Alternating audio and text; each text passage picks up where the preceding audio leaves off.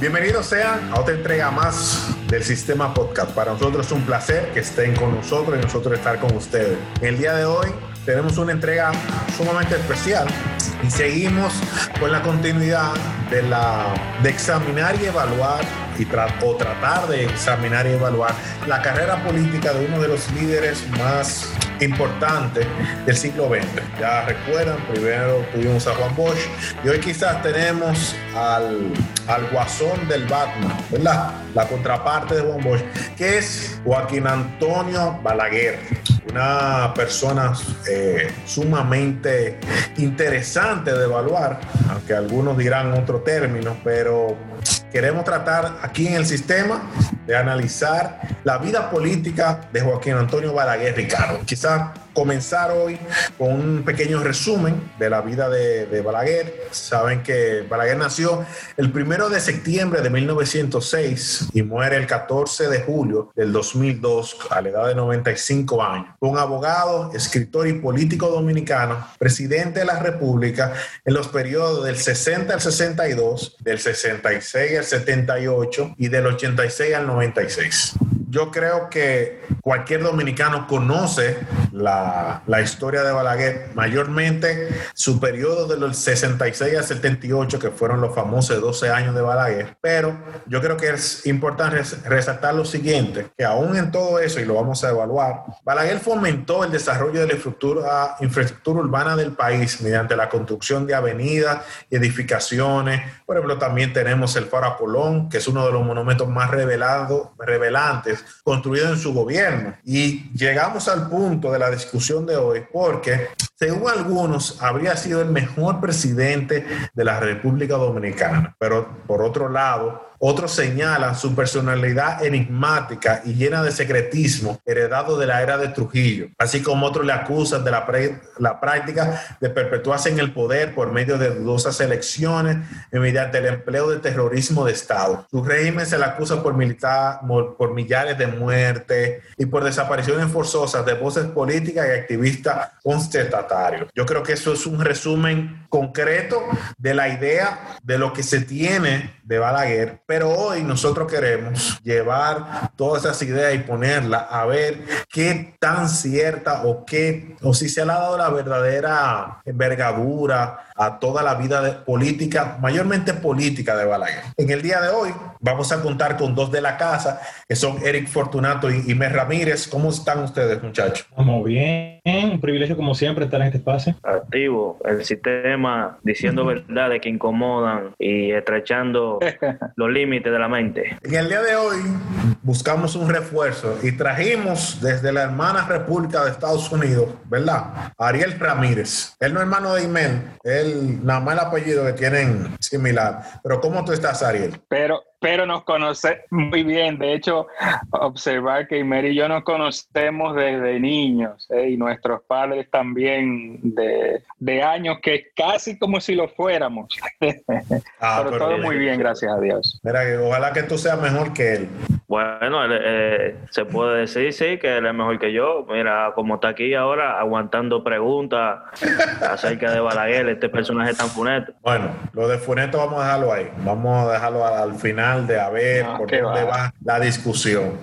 Yo quisiera comenzar eh, este espacio y haciendo una pregunta clave para hacer de modo introductorio. Yo quisiera que cada uno de ustedes me dijera, cuando piensan en Joaquín Balaguer, en Balaguer, le llegue ese apellido, ¿qué es lo primero, de forma reducida, que le llega a la cabeza a cada uno de ustedes? Quisiera empezar por nuestro invitado, Ariel Ramírez. Ok. Eh, como el tiempo apremia, y tú bien dijiste eh, resumidamente, eh, Balaguer, un intelectual, un gran orador, un visionario y una persona como todos nosotros con luces y sombras. eso en resumen sería una descripción de, Balaguer. Eric. Para mí, yo, pensar en complejidad y control controversia, es un, un líder enigmático eh, bien controversial. Bueno, eh, eh, yo creo que el imaginario colectivo que se tiene de Balaguer eh, se resume en los 12 años de él. Y, eh, creo que hay una maquinaria de, propaganda que ha definido el personaje de, Balaguer. Aún las múltiples obras sociales y culturales que tiene el doctor Balaguer se recuerda más por los hechos sangrientos que sucedieron durante su mandato. Entonces, en cierta manera, mencionar a Balaguer es como mencionar not prácticamente a Trujillo. Uno, por el, eh, creo que también la envergadura de su mandato, de, los, famosos 12 años, eh, y al ser un personaje recurrente en el poder, llegó como, ¿cómo se dice?, al, hartazgo, porque como que muchas, incluso muchas situaciones pasaban que se hacían una relación con él también, incluso hay cosas de hoy en día que, que quizá Ariel pueda ampliar un poco más de eso, que se, se plantean que son de forma intelectual como que el originario de esos, de esos hechos es, Balaguer y en cierta manera no es verdad. Eh, hay, un, hay un discurso incluso muy famoso que, no recuerdo en qué año fue, que dice Balaguer eh, que en la época desde el 62 al 65 eh, las, las empresas que se hicieron en empresas estatales que se hicieron en la República Dominicana tienen un, eh, eh, si hay algún tipo de denuncia de enriquecimiento ilícito, el Poder Ejecutivo eh, va a, hacer su, su, investigación. Pero él mismo también en el discurso decía, pero esa, debo decir que esas investigaciones se, no se podían completar ni llegar a, a la verdad, ni al fondo de la verdad porque se volvían procesos rutinarios y se, y se volvían superficiales. Y en cierta manera, el poder de la palabra que tiene Balaguer, que incluso no recuerdo un libro que él escribió eh, que, que, habla acerca de eso mismo, de la, retórica y del poder de la palabra en, la vida política, es tan importante que eh, los discursos de Balaguer son prácticamente museos de, de discursos. Ese hombre era demasiado, demasiado un erudito. Entonces, es un hombre enigmático, hay que decirlo. Eh, Balaguer era una persona muy, muy, muy, muy callada, eh, incluso en las presentaciones, por lo menos en el footage que tú puedes ver en internet y eso, era una persona un poco bien, como bien, ¿cómo se dice? Eh, shy. Eh, introvertido. Ah, introvertido y eso. Entonces, ¿qué se puede decir? Que yo, en, en, mi, ya en el punto de vista mío, para mí Balaguer es uno de los, de los personajes intelectuales de este país eh, que, tú, que obligatoriamente los estudiantes tienen que leer sus obras, porque hay una uma hay, hay, hay, una perspectiva acerca de, de, República Dominicana que ese hombre escribió, que, que, él lo vivió también, y suceso tan importante en el flujo del tiempo dominicano, que es necesario estudiar a Balaguer como, como el ícono de cambio, de, tanto del cambio de, de, desde eh, la dictadura hacia el cambio democrático. Y en ese periodo de fuerza, de, de facciones, caudillismo, de la muerte de, las de fuerzas opresoras también aquí, también de, de resurgimiento de la izquierda y todo lo demás, Balaguer es el centro. Y hay que Ahora mismo estamos viviendo una época política debido a Balaguer y eso hay que, o sea, las huellas de Balaguer están por todos lados. A Juan Bosch se le puede ver como un idealista, pero Balaguer fue quien llegó a cumplir eso, su, su, su propósito, sea cual sea, que Ariel nos puede ilustrar. O sea, que, que, me sorprende mucho, porque yo no sabía que cada vez que a, a le mencionaban Balaguer, le llegaba todas esas ideas que le acaba de poner. Pero bueno. ¿Qué te puedo decir? Es que lo que pasa es que Balaguer y yo como que nos parecemos chin chiquito. Aguanta, eh. aguanta, aguanta. que yo te conozco a ti. Mira, quisiera, después de esta introducción, quisiera tocar un tema, porque recientemente, o hace unos par de días atrás, Ariel tuvo, no sé si, si decir como un, un, toma, una interacción. Un rifirrafe. Bueno, vamos a ponerlo así. Tuvo un momento, un momento radical total, un momento Alberto Vargas. Exactamente, un momento de... Obviamente, él, él, él creó un hilo explicando cosas de Balaguer respondiendo a una, a una intención de, bueno, una intención no, a una campaña que llevaba Patricia Solano en Twitter diciendo que Balaguer no era demócrata. Y Ariel responde con un hilo. Y quisiéramos, Ariel, que tú nos hablara un poquito de eso, de qué fue lo que, tú decías. Miren, eh, perdón, eh, perdóname, Ariel. Eh, el enfoque es que tú decías en el hilo y por qué lo decías. Patricia Solano, que, que, por cierto me tiene bloqueado en Twitter, pero coincidencialmente no, alguien sorpresa! ¡Qué tolerante! Alguien hizo un, sí, alguien hizo un screenshot de una captura de pantalla de lo que ella dijo y ella pone Balaguer no es demócrata, pero lo que, el, lo que molesta, digo molesta entre comillas, de, de eso es que ellos lo ponen como que Balaguer aplastó un dechado de jóvenes que buscaban la liberación del país de un régimen que tenía aplastado a los dominicanos. Entonces, ¿qué pasa? Yo también lo hice para clarificar porque la mayoría de la opinión pública dominicana, y cuando digo mayoría, más del 90%, es de origen de izquierda. Entonces, todo lo que se sabe de Balaguer es el, el, el, el cómo el gobierno, ¿verdad?, persiguió eh, jóvenes que eran de la izquierda radical, que en eso quizás lo podemos observar un poco más adelante. Pero en, en resumen, yo respondí eh, precisamente que esos jóvenes que a los que ella exalta la hipérbole como jóvenes totalmente democráticos, porque ese era el contraste, que los otros eran democráticos, pero Balaguer no. La mayoría de esos jóvenes andaba buscando una revolución armada tipo Cuba. Pruebas hay de más. Por ejemplo, había un plan aquí eh, para dar un, un, hacer una revuelta lo más grande posible, unos documentos que se le incautaron a un joven eh, Fernando de la Rosa, eh, que se le incautaron en Venezuela que después la izquierda aquí dijo que no, que no fueron ellos, y después Fidelio de Pradel, un comunista conocido en el país, escribió que incluso ese plan lo había redactado él.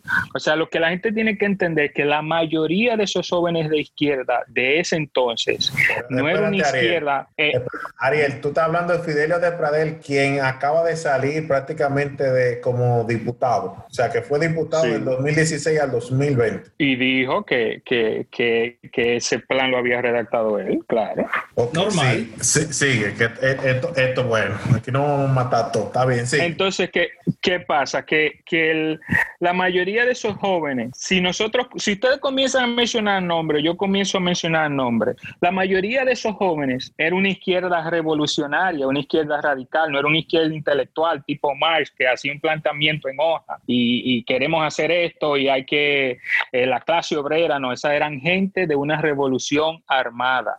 Todos tenían armas. Eh, por ejemplo, los palmeros atracaron el, el, el Royal Bank, eh, atracaron el camión de la policía, eh, un camión, perdón, de la lotería para financiar la lucha armada. Eh, o sea, esos jóvenes, el método para ellos hacer su revolución era la violencia. Y tú no puedes esperar que el gobierno te responda con paz cuando tú estás trayendo violencia y cuando tú quieres quebrantar un orden institucional que tomó mucho tiempo y mucho esfuerzo armarlo, porque el civil común y corriente vivía de lo más tranquilo en la época de Balaguer, sobre todo posterior a esos años oscuros de 1965, 1964 y 63.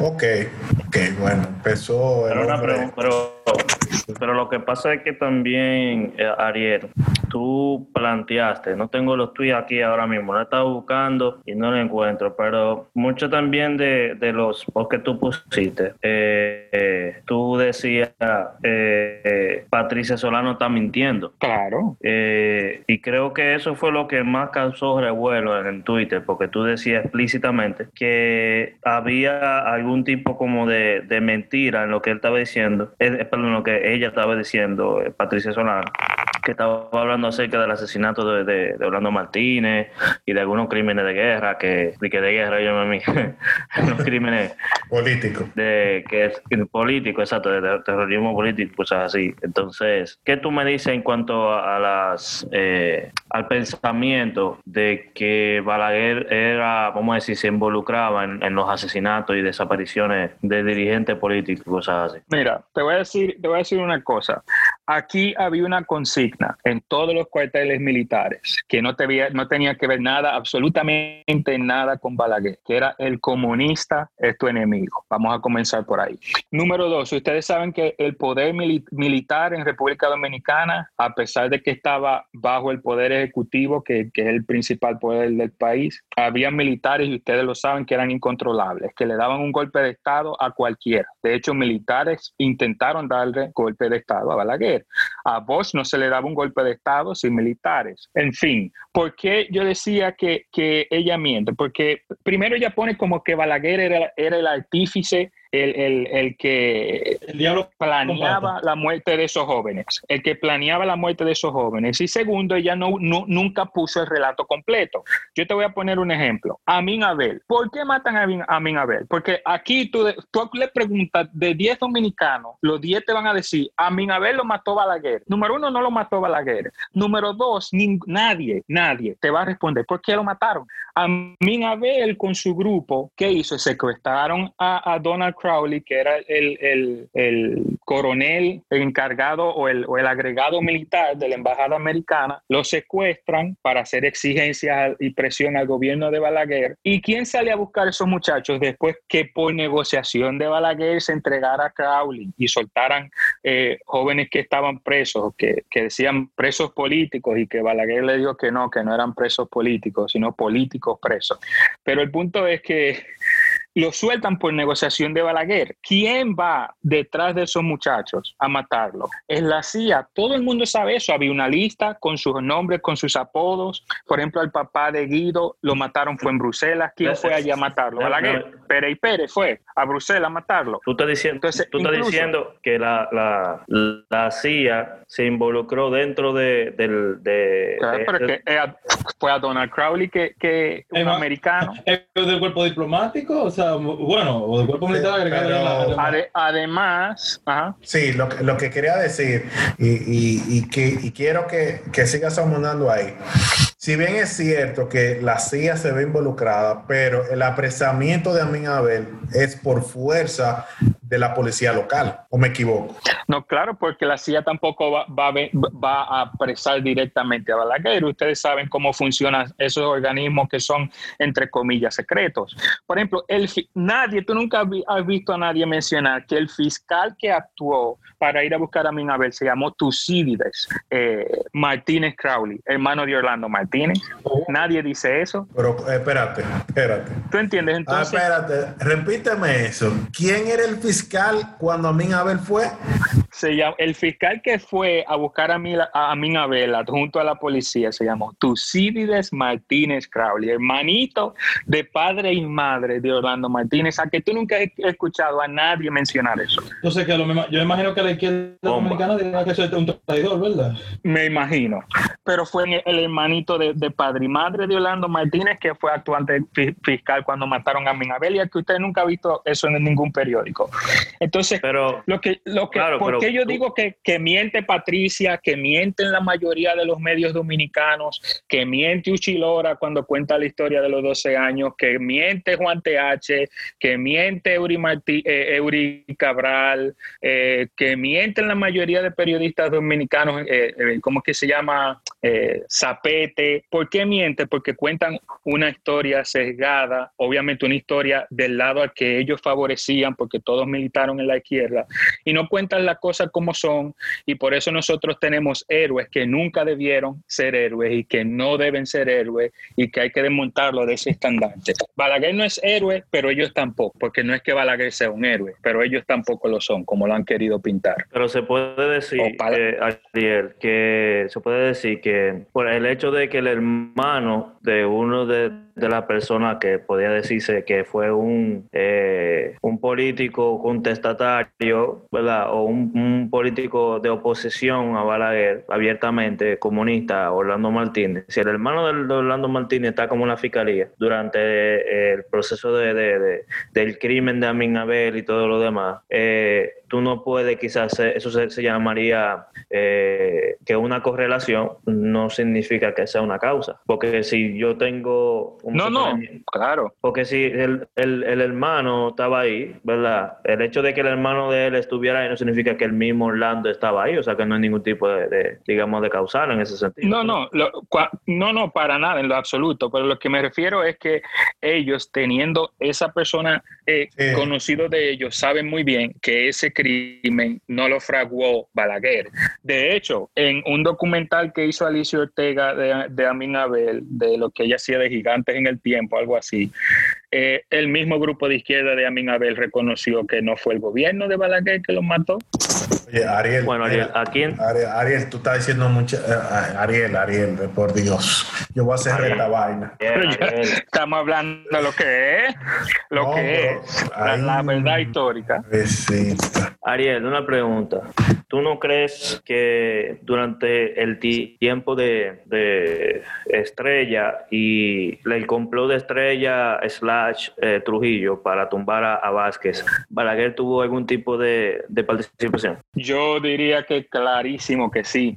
Eh, de hecho, las dos voces cantantes para influenciar a las masas en favor de, esa dupla Trujillo, bueno, Estrella Oreña Trujillo, eh, fueron Balaguer y el propio Estrella Oreña. Recuérdense que no hay cosa más grande para influenciar a las personas, sobre todo políticamente hablando, o en cualquier otra cosa de religión, lo que sea, que un buen orador. Si ustedes se fijan eh, en la historia, incluso los grandes tiranos, lamentablemente, tenían grandes dotes de orador lo tuvo Hitler, lo tuvo Stalin, lo tuvo Mussolini. Es imposible que un gran líder sea un líder sin esa capacidad oratoria. Eso es así. Entonces, en el caso de, de esa, para influenciar a las masas, definitivamente tanto Estrella Oreña como Balaguer jugaron un, un, un papel importantísimo. En el caso de Trujillo era un caudillo político bien conocido, con poder,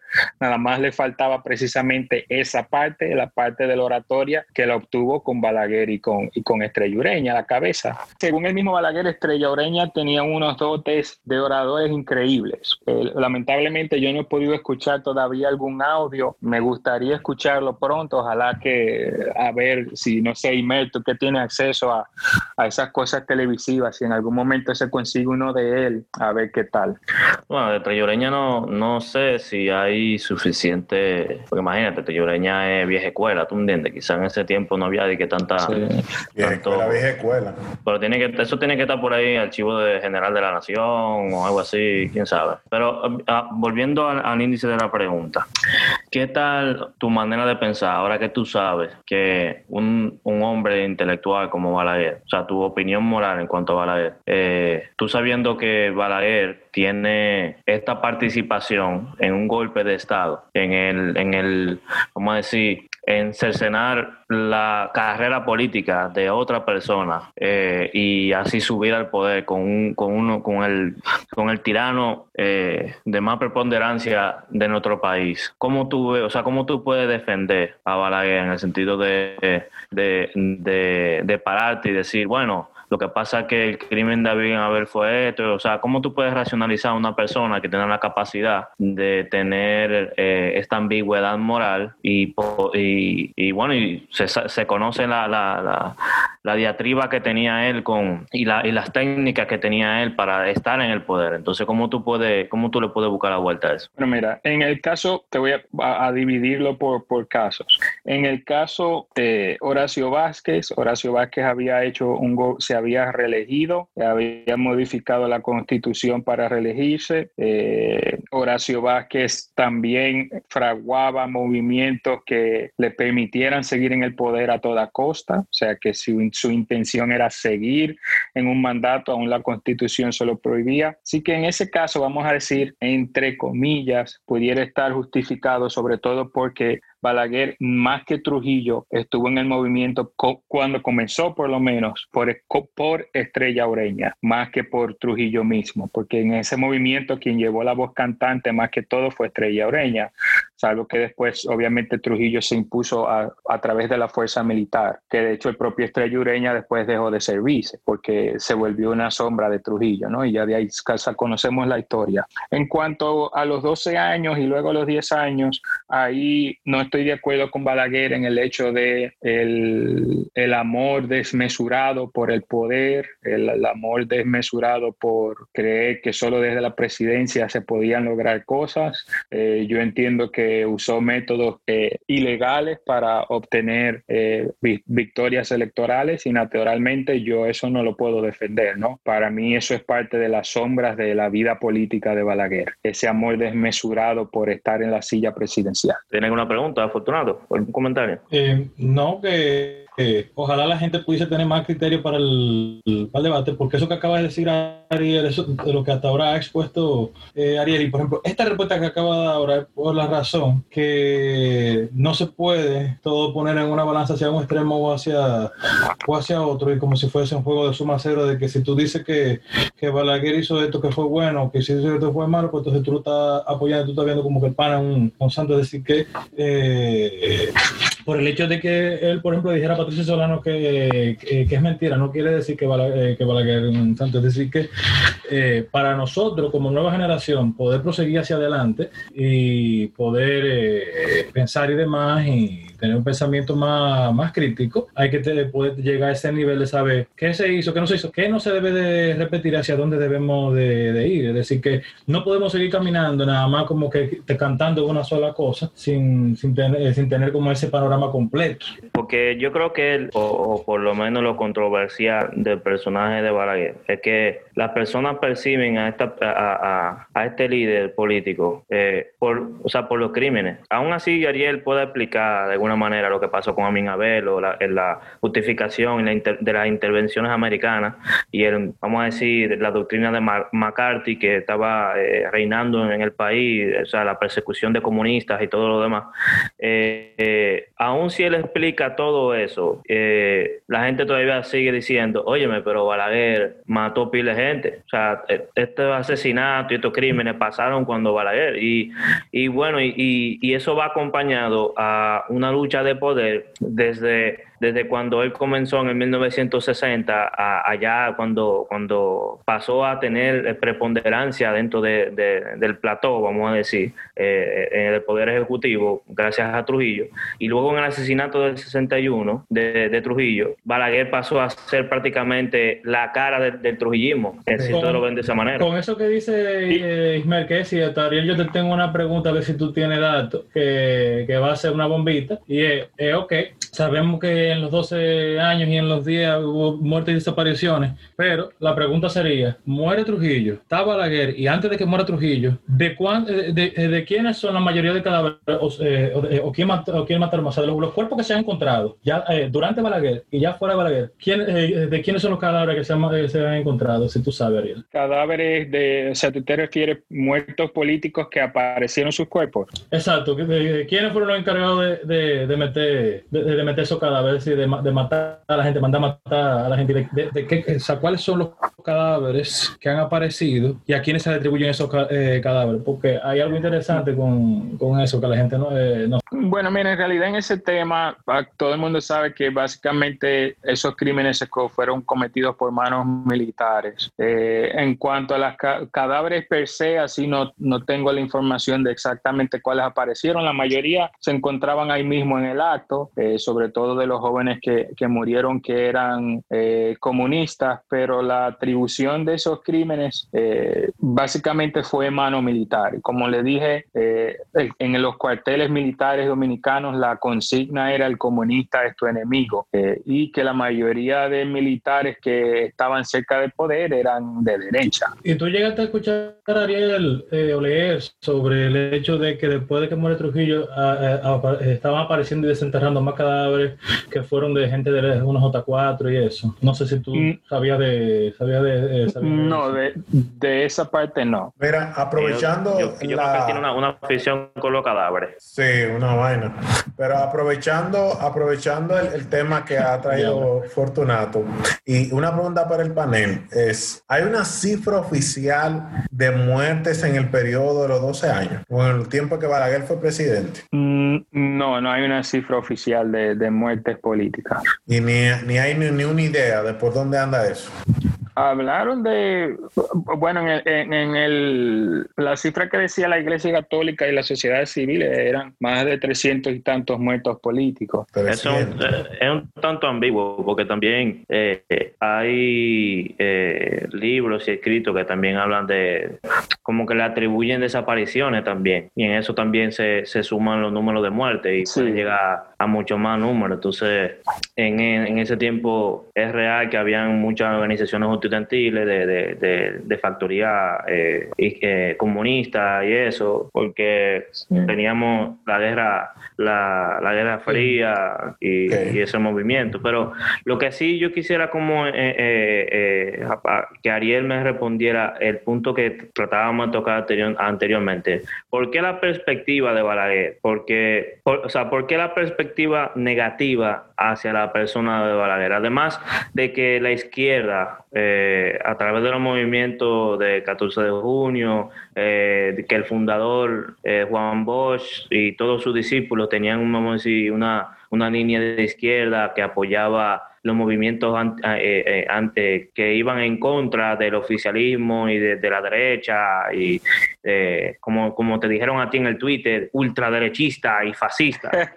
que el fascismo es de izquierda, pero eso es otro eso Otro, esos son otros 500. Entonces, eh, viendo, que, viendo que Balaguer tiene esta fama, tú no puedes solamente decir, ah, eso es porque tú eres comunista o que tu familia era comunista y por eso, o, o quizás que la educación fue eh, eh, inculcada por la izquierda y por eso es que tú ahora piensas que Balaguer es malo, porque se puede decir también lo contrario. La pregunta sería, ¿Qué, ¿Cuál es tu argumento para decir por qué exactamente el pueblo dominicano hoy, hoy en día tiene una, una perspectiva de Balaguer de una manera y otra facción la tiene de otra manera? Y la, y la más, vamos a decir, comunicación y de difusión siempre pinta a Balaguer como, como una persona ruin. Ah, dime tú eso. Mira, la, la misma razón por la que en la, en la sociedad dominicana se tiene a Balaguer como un asesino es la misma razón por la que se tiene a jóvenes asesinos asesinos como unos héroes. La repetición de mentiras, la repetición de fábulas, un discurso maniatado hacia un lado por los que de alguna forma u otra han controlado la opinión pública, los medios de comunicación eh, escritos. Acoto que mejor hablar de eh, opinión pública que opinión pública, porque nosotros aquí estamos haciendo opinión pública, pero quienes tienen medios hacen opinión publicada. O sea, toda la opinión de cada quien es una opinión pública, pero la, la prensa es opinión publicada. La prensa escrita, para ser específicos. Eh, en, el sentido de que aquí no estamos haciendo una oda a Balaguer, que era el más grande, o, que no. Lo que queremos contrastar aquí es precisamente lo que yo decía en Twitter, que Patricia Solano miente y mienten las demás personas al querer poner como héroes a jóvenes que no lo eran. Primero, su motivo ulterior era la, instaurar un gobierno comunista tipo Cuba en este país. La mayoría de esos jóvenes se, entrenó en Cuba, muchos de esos jóvenes le inocularon comunismo cuando fueron a estudiar a Rusia, esos jóvenes mantenían contacto con la, China comunista y mantenían contacto con Rusia, muchos de esos jóvenes eran armados, muchos de esos jóvenes buscaron eh, deshacer el orden establecido después del 65, porque recuerden que el 65 fue izquierdita versus derechista en este país.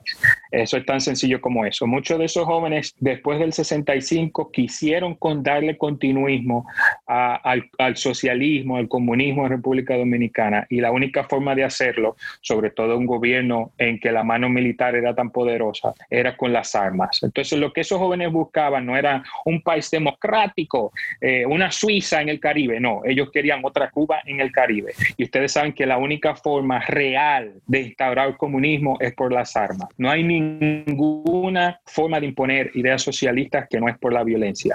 Entonces, lamentablemente, el gobierno tenía que responder con violencia también. Eh, si para mencionar casos específicos, que de las cosas que para ir respondiendo en ese mismo orden, Patricia, por ejemplo, ponía a los palmeros. A Germán Aristi, eh, como yo decía, y su grupo Los Palmeros robaron el, el, Royal Bank. Eh, Miguel Coco, que perteneció, por ejemplo, a los Palmeros, le iba a hacer un atentado con una bomba a Balaguer en la Avenida México que lo detuvo Juan Bosch y que Juan Bosch insistió hasta ver la bomba desarmada para que no hicieran el atentado por la consecuencia que eso iba a traer. Eh, tienes por el otro lado el MPD que también atracaron camiones de la lotería para financiar su lucha y buscar tumbar a Balaguer a la fuerza de las armas. Camaño vino en el 73 a dar un golpe de Estado en un barco con armas, a dar un golpe de Estado a Balaguer para instalar un gobierno comunista. Entonces la gente no puede pretender o considerar estos jóvenes héroes cuando al final ellos no querían democracia, querían un gobierno comunista y el comunismo no es democracia. Eh, la mayoría, como yo decía, de las personas, la gente tiene esta visión porque es lo que se ha enseñado, que Balaguer era el peor, que era el diablo a caballo, que no era demócrata, pero los otros jóvenes tampoco lo eran y tampoco querían democracia, querían un gobierno comunista al final, a pesar de que yo diría que no, que quizás hubo otra forma de combatir esos jóvenes, quizás no la muerte, encarcelarlos, por obviamente subvertir el orden que había eh, civilmente hablando, que era un orden de paz, yo no creo que la muerte era la opción. Eh, lamentablemente sucedió, pero al final hay que agradecer en cierto modo al balaguerismo de que esos jóvenes no tuvieron éxito en el establecimiento de un gobierno comunista en República Dominicana. Dios. Porque salir de una dictadura para entrar a otra sería funesto para el país. Ariel, Hochi está teniendo un ataque al corazón ahora mismo con toda esta cosa que está diciendo. Gracias a Dios que yo vivo ya en, en mi casa con mi esposa porque si yo hubiese vivido en la casa de mi papá y mi papá sabe que yo estoy en un podcast donde se acaba de decir lo que Ariel acaba de decir, me saca de la casa. Me saca de la casa. Agradecerle. Pero ¿qué es esto, Dios mío? Mira, aprovechando eso, recientemente se ha, no, no recuerdo a quién, a quién se le atribuye la frase, pero hay una frase que dice, Balaguer, padre de la democracia dominicana. ¿Qué tú crees de esa frase, Ariel? Así el PRD fue que lo bautizó así. El PRD, en el, en el 2001, cuando en el Congreso de, bueno, los PRDistas eran mayoría en ese entonces. Mira, yo no diría el padre de la democracia dominicana, sí diría la clave o la pieza principal, la cabeza del ángulo a la transición democrática. Cuando cae Trujillo, quien desmonta, miren, porque a veces la gente ve a Balaguer taciturno, con los ojos caídos y pausados. Pocas, pocos políticos, es más, ningún político tenía el coraje que tenía Balaguer. Quien desmontó el trujillismo fue Joaquín Antonio Balaguer Ricardo quien permitió las protestas una vez eh, eh, que la estructura trujillista seguía. Y Balaguer fue que permitió que esos jóvenes salieran a protestar, la Unión Cívica y los demás grupos. Entonces yo sí creo que Balaguer no es el padre de la democracia dominicana, como se le quiso bautizar, pero sí fue la cabeza del ángulo, el eje principal para la transición democrática en el país. Cuando, cuando tú hablas de transición democrática, tú hablas al, bueno, porque tú y yo sabemos que Balaguer duró ocho años en la, en la oposición, alrededor de, del 86. Eh, antes de, me refiero al tiempo post-Trujillo, porque recuerden que aunque Trujillo había caído, si Balaguer no desmonta el trujillismo, hubieran seguido en el poder, o con Negro Trujillo, o con Petán Trujillo, o con Ramsey, pero el, el trujillismo hubiera hubiera seguido. Mencionas eso, desmonta. es interesante que tú menciones que se, porque aquí, por ejemplo, nuestros padres, tú, tú entiendes que todavía quitar la, la, sombra y la estructura trujillista, sobre todo en policía y los militares. Eh, pero tú dices que eh, en esa transición democrática Balaguer de, eh, desmonta Trujillo. Mira, Negro y Petán Trujillo y Ramfis Trujillo no hubieran salido del país si no hubiera sido por Balaguer. Quien jugó un papel importantísimo para eso fue Joaquín Balaguer. Ay, Dios mío. El más importante. Salieron del país por influencia de Balaguer. La, es más, las restricciones que le tenían al país se le quitaron después de un discurso de Balaguer en la ONU, eh, cuando decía la famosa clase de el edificio de la dictadura se ha derrumbado. Que de hecho es un discurso precioso eh, en cuanto a la estructura de, de, cómo se escribió y obviamente la, la forma, eh, el, el histrionismo que tenía Balaguer a la hora de dar un discurso. Pero Balaguer ahí dijo, el edificio de la dictadura se ha desplomado. O sea, las sanciones que se le quitaron al país y la desaparición o, o la salida del país de los Trujillo se le debió a Balaguer. Las protestas que se hicieron fue porque Balaguer las permitió, porque si Balaguer decía que no, sencillamente iban a ir a matar a esos muchachos que salían a protestar. Yo, y, Entonces yo, no es el padre de la democracia, pero sí jugó un papel importante para desmontar el trujillismo, que era lo que impedía, lo que impedía que hubiera democracia genuina. Y yo creo que también hay que hacer un paréntesis también, como que se dice que en el periodo antes que Balaguer se ausentó del país, cuando estaba el, el proceso de intervención norteamericana y eso, eh, que se armó también a través de un general de Echevarría, no recuerdo bien, que él se dice que él que trató como de matar, como de terminar de exterminar a Balaguer y a los Trujillos y eso. Y luego uno leyendo eh, se encuentra, creo yo, no recuerdo dónde, porque imagínate, eso fue hace mucho tiempo que leí, pero se dice que el mismo Echevarría, al cual se le dice que él hizo, que trató de hacer un golpe de Estado a Balaguer y, y a los demás a Trujillo, eh, se dice que él fue en auxilio realmente de Balaguer, no fue, que, y que se utilizó, ahora mismo se enseña que hubo un intento de golpe de Estado para terminar de hacer, de, para terminar de cumplir como el ajusticiamiento de todos, de, de, todo el escenario político de esa época, y se utiliza Echevarría como un chivo expiatorio en ese sentido. Y ahora que tú dices eso de que Balaguer eh, fue la persona que eh, orquestó la huida de los Trujillo y, y vamos a decir, la, la, desaparición de los Trujillo del escenario político, porque Balaguer tenía esa, esa visión a futuro, es decir, ya, ya la era de ustedes se acabó y de aquí en adelante tiene que venir una transición. Y ahí en esa y en varias en, en varias obras y también discursos Balaguer habló de, de, hablaba de transición y hablaba de, de, cambio y en el discurso que yo mencioné al principio eh, en ese mismo discurso que está en internet que lo pueden buscar eh, él dice que, que para evitar ese tipo de, de, cultura hay un mecanismo suena mágico que se llama transición y era como viendo eso como a futuro ¿me entiendes? entonces el, eh, hablando de transición que ahí ya viene una figura un poco vamos a decir, que a, hasta el sol de hoy sigue diciendo, escúchame de nuevo. Eh, esa figura tiene mucho que, le debe mucho a Balaguer. Y Balaguer prácticamente, ajá, Mira, te voy a, oye, te voy a, te, te, voy a dar una, oye, te voy a dar una bomba. Ay, ay. Ponle sonido de bomba a, ay. al podcast si tú quieres. Yo, yo creo que se puede... Juan Bosch no ganaba en el 63 sin el apoyo de, sin el apoyo de Balaguer. Mira, muchacho, mire, cállese, cállese, usted no sabe de eso. De la, blasfemo. Oye. Blasfemo, blasfemia. Oye. Liberen a Barrabás. Oye, oye esta bomba. Oye. Ah, porque te voy a tirar la bomba. tiempo se pasó eh, Juan Bosch? Oye, ¿qué tiempo se pasó Juan Bosch en, eh, aquí en el país, de, en el gobierno de, de Trujillo? Ni, ni, ni 10 años. La mayor parte del tiempo Bosch estuvo fuera del país. Bosch era un desconocido político. Bosch era conocido, pero no al, al nivel que era Balaguer. Por ejemplo, si ustedes buscan, Balaguer apoyó a través de escritos y a través de mensajes radiales a Juan Bosch. Juan Bosch ganó por el apoyo de Balaguer. Ay, y eso, el que tiene dos sentidos de, de dedo histórico, de, de, frente histórica, sabe que Juan Bosch sin Balaguer no gana. Entonces, Balaguer es pieza fundamental de la democracia dominicana en todos los sentidos. Pero, y, y ahora explícame esto. ¿Por qué, si tú me dices a mí que Balaguer ayudó a Juan Bosch a ganar en el 63, el mismo sector que, vamos a decir, que se sentía representado por Balaguer más adelante, fue el que tumbó a, a Juan Bosch? ¿Cómo tú puedes explicar esos, esos dos fenómenos y decir que Balaguer apoyó uno y no, apoyó otro? No, no, porque por ejemplo, si tú te fijas, cuando Balaguer estaba fuera del país, regresó con la excusa de que tenía que visitar a su mamá que estaba enferma. El otro lado eh, de los que tumbaron a Juan Bosch, en los que estaba Inver Barrera eh, en ese grupo, querían que Balaguer se fuera y le dieron 24 horas para que se fuera. Y Balaguer dijo, bueno, si me van a hacer ir, entonces me voy para el lado de los constitucionalistas, donde estaba Camaño.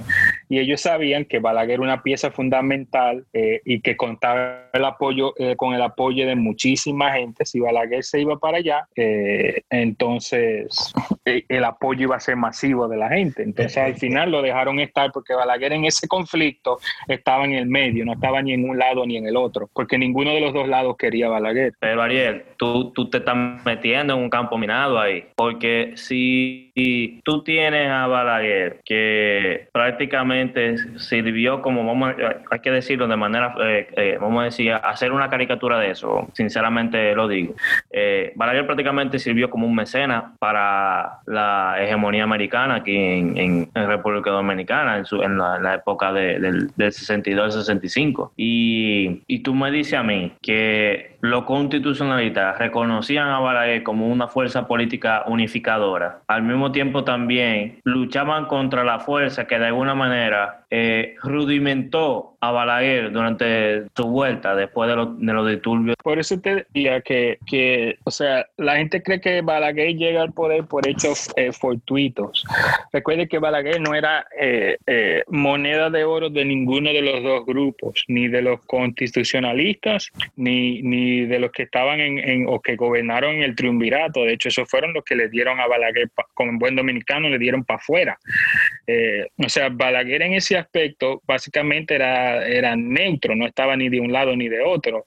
Eh, y de hecho, Balaguer eh, llegó al poder porque precisamente supo aprovechar esa coyuntura y supo exponer la debilidad que había de ambos lados, políticamente hablando. Y recuerden que Balaguer eh, la, lo que usó en esa coyuntura fue que él había traído la paz, porque ninguno de los dos grupos en ese momento significaba paz para el país. Y ese mensaje de, entre comillas, paz fue lo que le permitió ganar y obviamente además del apoyo americano, que tampoco se puede negar que de alguna forma u otra eh, influenciaron para que eso pasara debemos ir cerrando. Yo creo que eh, debemos tener otra, otra parte de, este, de este conversatorio porque Ariel ha abierto varios puntos que esto no se puede quedar así. Pero no puede quedar así. Claro que no. dominicana como, como, una caricatura, como dice. Exacto. Y no, porque hasta algún punto, señores, Balaguer fue entonces más inteligente que todo el mundo porque todos los sectores lo veían como, como la pieza clave. Ahí, ahí es donde yo, donde yo digo que Balaguer es, como, como, yo lo veo como un titiritero, así que lo veo yo, una persona que se metía entre las sombras y, y sabía oler el movimiento político y sabía cómo influenciar ahí, así, así lo veo yo, como una gente pragmática y utilitaria. Pero me, me quedo con ese punto y no quisiera, para cerrar, quisiera escuchar sus comentarios, responder a la pregunta de una manera breve, porque ya no tenemos mucho tiempo. Quisiéramos respetar el tiempo, el compromiso del tiempo es, al final, ¿podemos responder la pregunta de Balaguer, demócrata o tirano? Ariel. Claro, claro que sí, tirano no era. Ok. ¿Y, tirano no era. Naturalmente que sí obviamente, yo diría un demócrata con defecto, pero no era tirano. Ok, Eric. Bueno, como decíamos antes, antes de, eh, como lo comentaba eh, eh, detrás de escena, tiene el perfil de tirano, pero hizo más por la democracia que lo que se pintaba como progresista y democrático. Imen, ayuda, salva este episodio, por favor. Salva este episodio, Imen. ¿Balaguer, tirano o demócrata? Yo creo que Balaguer era un demócrata que sabía utilizar las herramientas tiránicas. Así lo veo yo. Bárbaro. Una persona que sabía oler. El, político? Sabía sabía oler a la mayoría y en ese sentido era demócrata. Digamos que él sabía hacer un análisis demócrata y podía mover a las masas de esa misma manera. Así lo veo yo. Y no veo, no veo como que tenga una, ¿cómo se dice? Una, una ideología política per se, sino más bien una, como dije, una persona pragmática y utilitaria que supo mover eh, eh, el engranaje de histórico hasta llegar a Leonel Fernández. Así lo veo yo. Bueno, pues si Imel no salvó el episodio, entonces jodió este episodio. Bueno, señores. Este es el Sistema DR, para nosotros es un placer estar con ustedes. Déjenos sus comentarios. Recuerden que nuestros episodios son publicados en YouTube, en Spotify y en iPodcast. Recuerden nuestras redes sociales, arroba el sistema DR y déjenos sus comentarios y para poder interactuar sobre esto. Y sobre todo, déjenle su comentario y, y taguen a Ariel. Yo no dije nada, ¿eh? Yo no dije nada, yo no, yo no dije nada de lo que Ariel dijo, ¿eh? Pero, señores, eh, eh, eh, el sistema es una plataforma para compartir ideas. Y aquí aceptamos todo tipo de ideas para compartirla, examinarla y todo eso. Para nosotros es un honor tener a Ariel y esperamos que esté con nosotros por una próxima. Imagino que sí, ¿verdad? Claro que sí. Claro. y para tanto Eric y Mer y para mí es un placer seguir estando con ustedes. Será hasta una próxima. Nos vemos.